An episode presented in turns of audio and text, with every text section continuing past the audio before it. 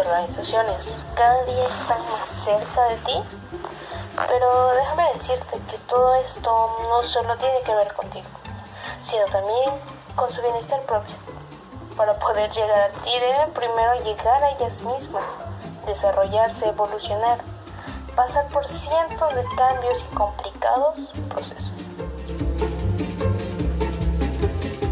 ¿Qué significa una organización?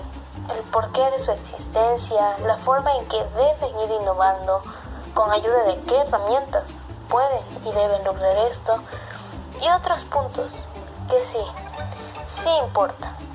Los veremos aquí. Bienvenidos al podcast Entendiendo a la Organización.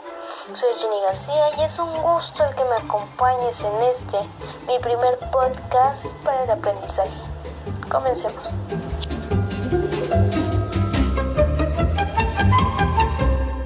En 1950, Talcott Parsons dijo que una organización son las unidades o agrupaciones humanas deliberadamente construidas para alcanzar fines específicos. A simple vista, esto pudiera ser un concepto básico de organización, aunque en 2002 Mayor nos dice que una organización no es el conjunto de sus edificaciones ni de empleados o recursos. Lo distintivo o lo que hace una organización son sus actividades específicas, es decir, todo aquello que forma un sistema que pretende realizar una determinada función o un fin específico. Aunque no se define un concepto concreto, pero con destacar que en cualquier autor una organización va a buscar el éxito mediante personas, va a favorecer la creatividad, la innovación, las alianzas, asumir responsabilidades y principalmente alcanzar sus fines. Se logra entender lo que es una organización. Y bien, hemos estado hablando mucho de lo que son las organizaciones, pero en sí, ¿para qué existen? Bueno, esa pregunta la podemos responder con ayuda de un artículo de Javier Razo, donde nos dice que esto se da principalmente porque es una necesidad de la naturaleza y de la sociedad organizarse para alcanzar un desarrollo, puesto que todo es cambiante, también se puede interpretar de la siguiente forma. Se busca responder a una necesidad de manera conjunta y esta nos proporciona un medio necesario para alcanzar el objetivo deseado. En la actualidad, las organizaciones principalmente buscan crearse un valor, la creación de valor de su organización. Y esto básicamente se crea para incrementar su rentabilidad sobre sus capitales, así como los valores de los bienes o servicios. Y esto es básicamente interés financiero solamente, es decir, beneficia a accionistas y empresas principalmente. Bueno, pues ya analizamos qué es una organización, pero ahora otra pregunta es ¿qué pasa en realidad dentro de las organizaciones? Bueno, pues ahí se logra formar algo que los individuos logran conformar y construir poco a poco, y esto es una cultura. Esa que va a incluir una infinidad de cosas que van a diferenciar a esta organización de otras, también llamada cultura organizacional, que se refiere a valores, comportamientos dentro de una organización que se van formando por expectativas, experiencias, valores que se van expresando ya sea en imagen, trabajo e interacciones. Bien se sabe que como integrantes de una organización no estamos solo conectados a la empresa, pues también está la familia, los amigos, la sociedad, otros grupos que actúan o influencian en nuestro comportamiento, en nuestras conductas. Por lo tanto, esto de alguna manera logra influir en la cultura organizacional de una empresa pero obviamente no del todo, puesto que la globalización nos impone nuevos modelos de trabajo y nos fomenta creencias que no dependen de nuestra cultura local. Uno como persona o como integrante de una organización está forzada a cambiar y alinearse con la velocidad corporativa, a pesar de lo lento que vaya nuestra sociedad.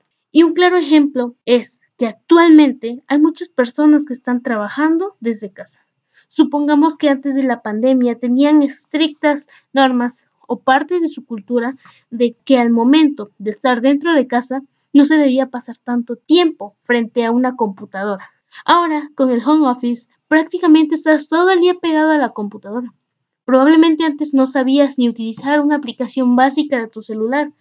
Ahora estudiantes y docentes deben de ser expertos en plataformas de estudio. A pesar de que nuestras culturas nos decían que no pasáramos pegados a una pantalla y que compartieras más tiempo con una familia, ahora tu cultura organizacional te ha impuesto el estar casi 24/7 pegado a la tecnología. Y bueno, es que la cultura organizacional en sí no es ningún término nuevo. Es algo que siempre ha estado ahí, pero que probablemente a veces no lo notemos, aunque son elementos tan visibles. Por ejemplo, normas, conductas, símbolos, eslogans, lo que sea, que a simple vista te permitan distinguir entre tantas organizaciones. Es como si alguien te dice las frases auténticas como el amor de no, o al que no puedes probar solo uno. Inmediatamente sabes de qué organizaciones estamos hablando, porque se han adoptado esas frases como parte de su cultura. Por ejemplo, si hablamos de elementos invisibles, que son muy fáciles de notar a pesar de ser invisibles, destacamos aspectos como el que se esté acostumbrado a esa empresa a llegar, no sé, 20 minutos antes, a que dentro de los valores como organización se aplique la convivencia. Fuera de que somos un equipo de trabajo, también podemos ser amigos, podemos implementar sentimientos de hermandad. Existen una infinidad de elementos que distinguen la cultura organizacional, pero de esto solo se va a encargar la propia empresa y aquellos que la conforman. Y es que cuando la cultura organizacional ya se haya desarrollado al máximo, ayudará a abrir las puertas a la innovación. Si se ha forjado una cultura organizacional con base a valores, comportamientos y otras cosas, déjame decirte que la innovación será un camino sencillo, pues se han adaptado a los cambios y de eso se trata la innovación, de un cambio constante. Y es por eso que es necesario identificar los elementos de la cultura y promoverlos, puesto que si se han desarrollado valores corporativos, se va a querer emprender, promover nuevos proyectos, desarrollar la creatividad de todos, promover aprendizajes continuos y así las conductas el comportamiento. Si los líderes saben transmitir planes de futuro y al mismo tiempo animar a sus colaboradores, en el camino van a demostrar persistencia. Al mismo tiempo van a animar a todos y van a resolver dificultades técnicas. Se logrará alcanzar la innovación y obviamente, si se tiene el clima innovador, esto mismo ayudará a promover el compromiso y el entusiasmo. Todos sabemos de esta empresa que dentro de sus instalaciones tiene cafetería, lavandería, cuarto de juego y muchos otros servicios totalmente gratuitos, con una avanzada tecnología. ¿Qué genera esto? Pues que nuestros siguientes elementos claves de innovación se desenvuelvan de una manera correcta. Y hablamos del recurso humano. Si se tiene un excelente clima, por obvias razones se tendrá un excelente desempeño, donde los procesos para innovación prácticamente se van a poder ir dando fácilmente. Y de esta forma se obtendrá lo que se busca, las tres maneras o niveles distintos del éxito, externo, corporativo y personal. Si la organización se siente realizada por obvias razones, tú como individuo también lo sentirás.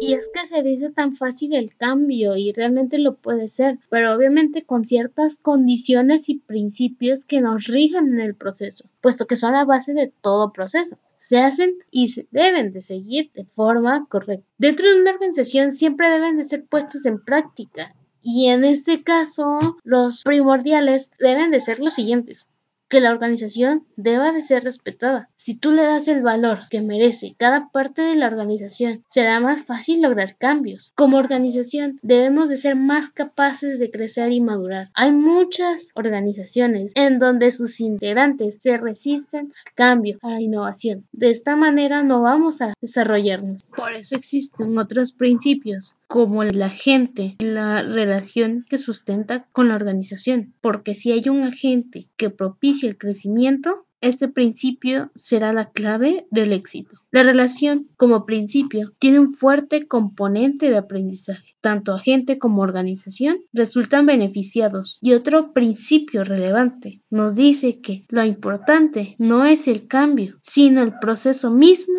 que se sigue para alcanzar el cambio, puesto que dentro de estos procesos uno logra conocer realmente de lo que está hecho o de lo que se es capaz, así como logra fortalecer relaciones y aumentar conocimientos y aprendizaje. Entonces, ya sabemos cuáles son los principios básicos para sustentar nuestro cambio planeado.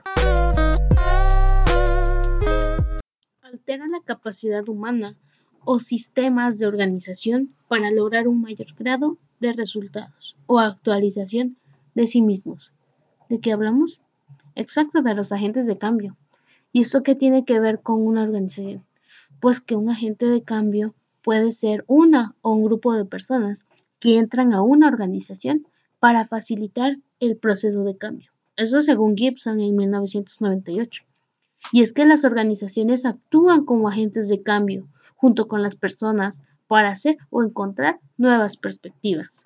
Y para esto se necesitan adoptar posiciones de alto compromiso porque para lo que nos estamos preparando es una nueva tecnología con transformación digital, es decir, se debe actuar como visionarios, viviendo en el presente, pero al mismo tiempo desarrollando un futuro. Es decir, proponer actos encaminados a impactar en el entorno, donde la motivación debe ser el principal arma. Y un claro ejemplo pudieran ser las acciones que están tomando distintas organizaciones. O en este caso, siendo yo un futuro IG, debo desarrollar ideas que me permitan estar al corriente con lo que sucede, pero en caso de que surja un cambio drástico, estar preparado para asimilarlo. Como por ejemplo, tener la noción de lo que es un trabajo cotidiano en base a mi perfil y estar dispuesto a tomarlo. Por otro lado también, estar dispuesto a nuevas oportunidades de trabajo fuera de lo común. Muchas empresas no sabían que vendría una pandemia y que tendríamos que limitarnos o dejar de hacer ciertas cosas. Muchas cerraron, algunas pausaron y otras continúan en función. Tuvieron que adoptar una de las cuatro posiciones. Abandonar, es decir, cerrar,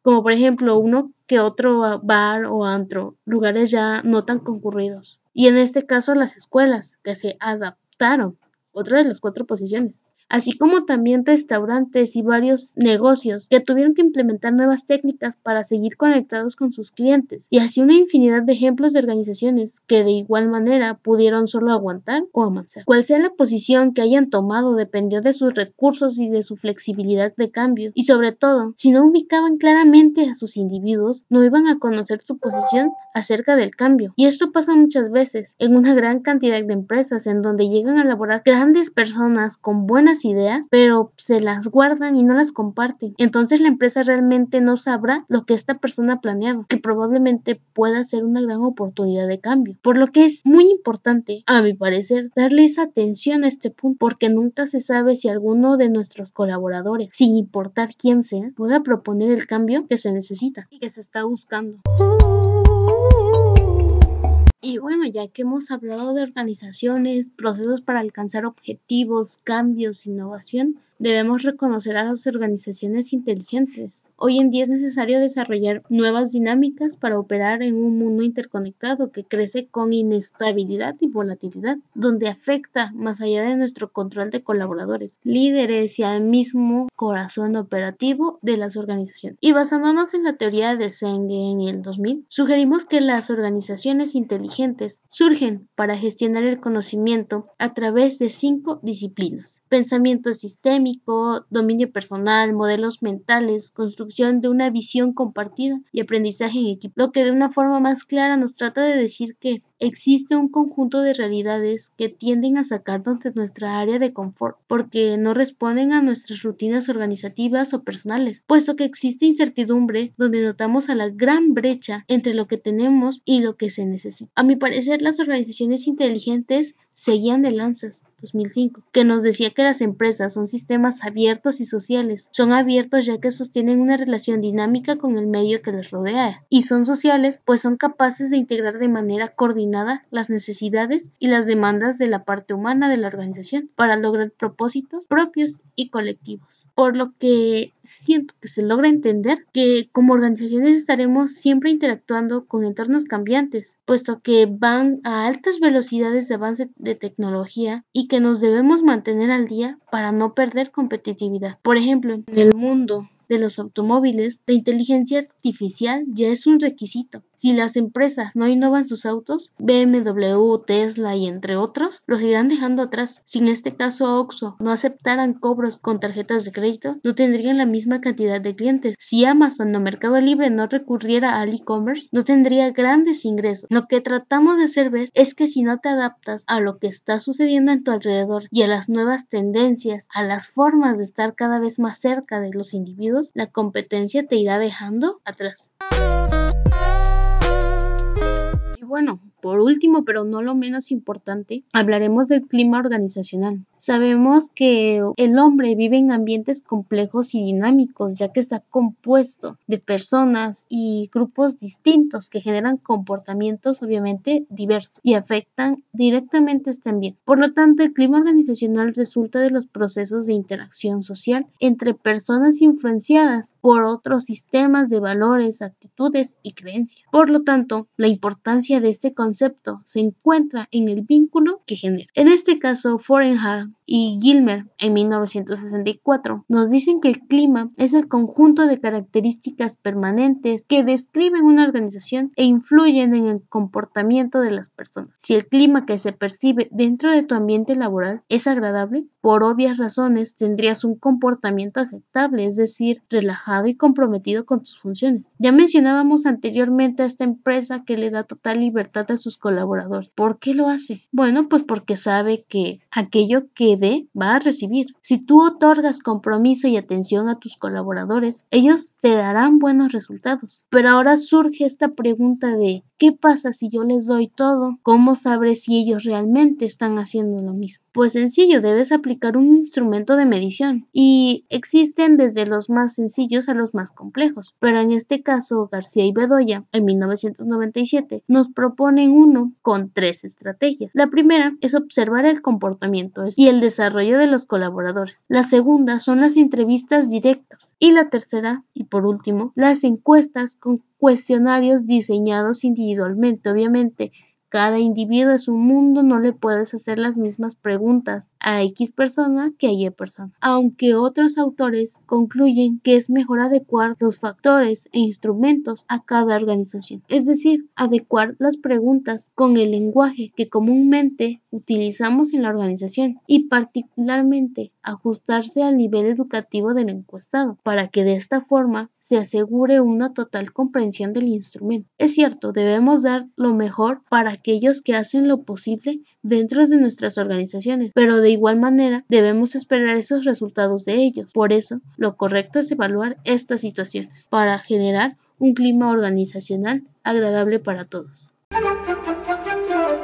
bueno, esto es todo por hoy. Gracias por escucharme. Nos vemos pronto y mucha suerte con el diseño organizacional.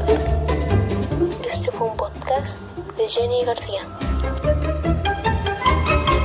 Es público, así lo el partido político. Queda prohibido el uso para fines distintos a los establecidos en el programa.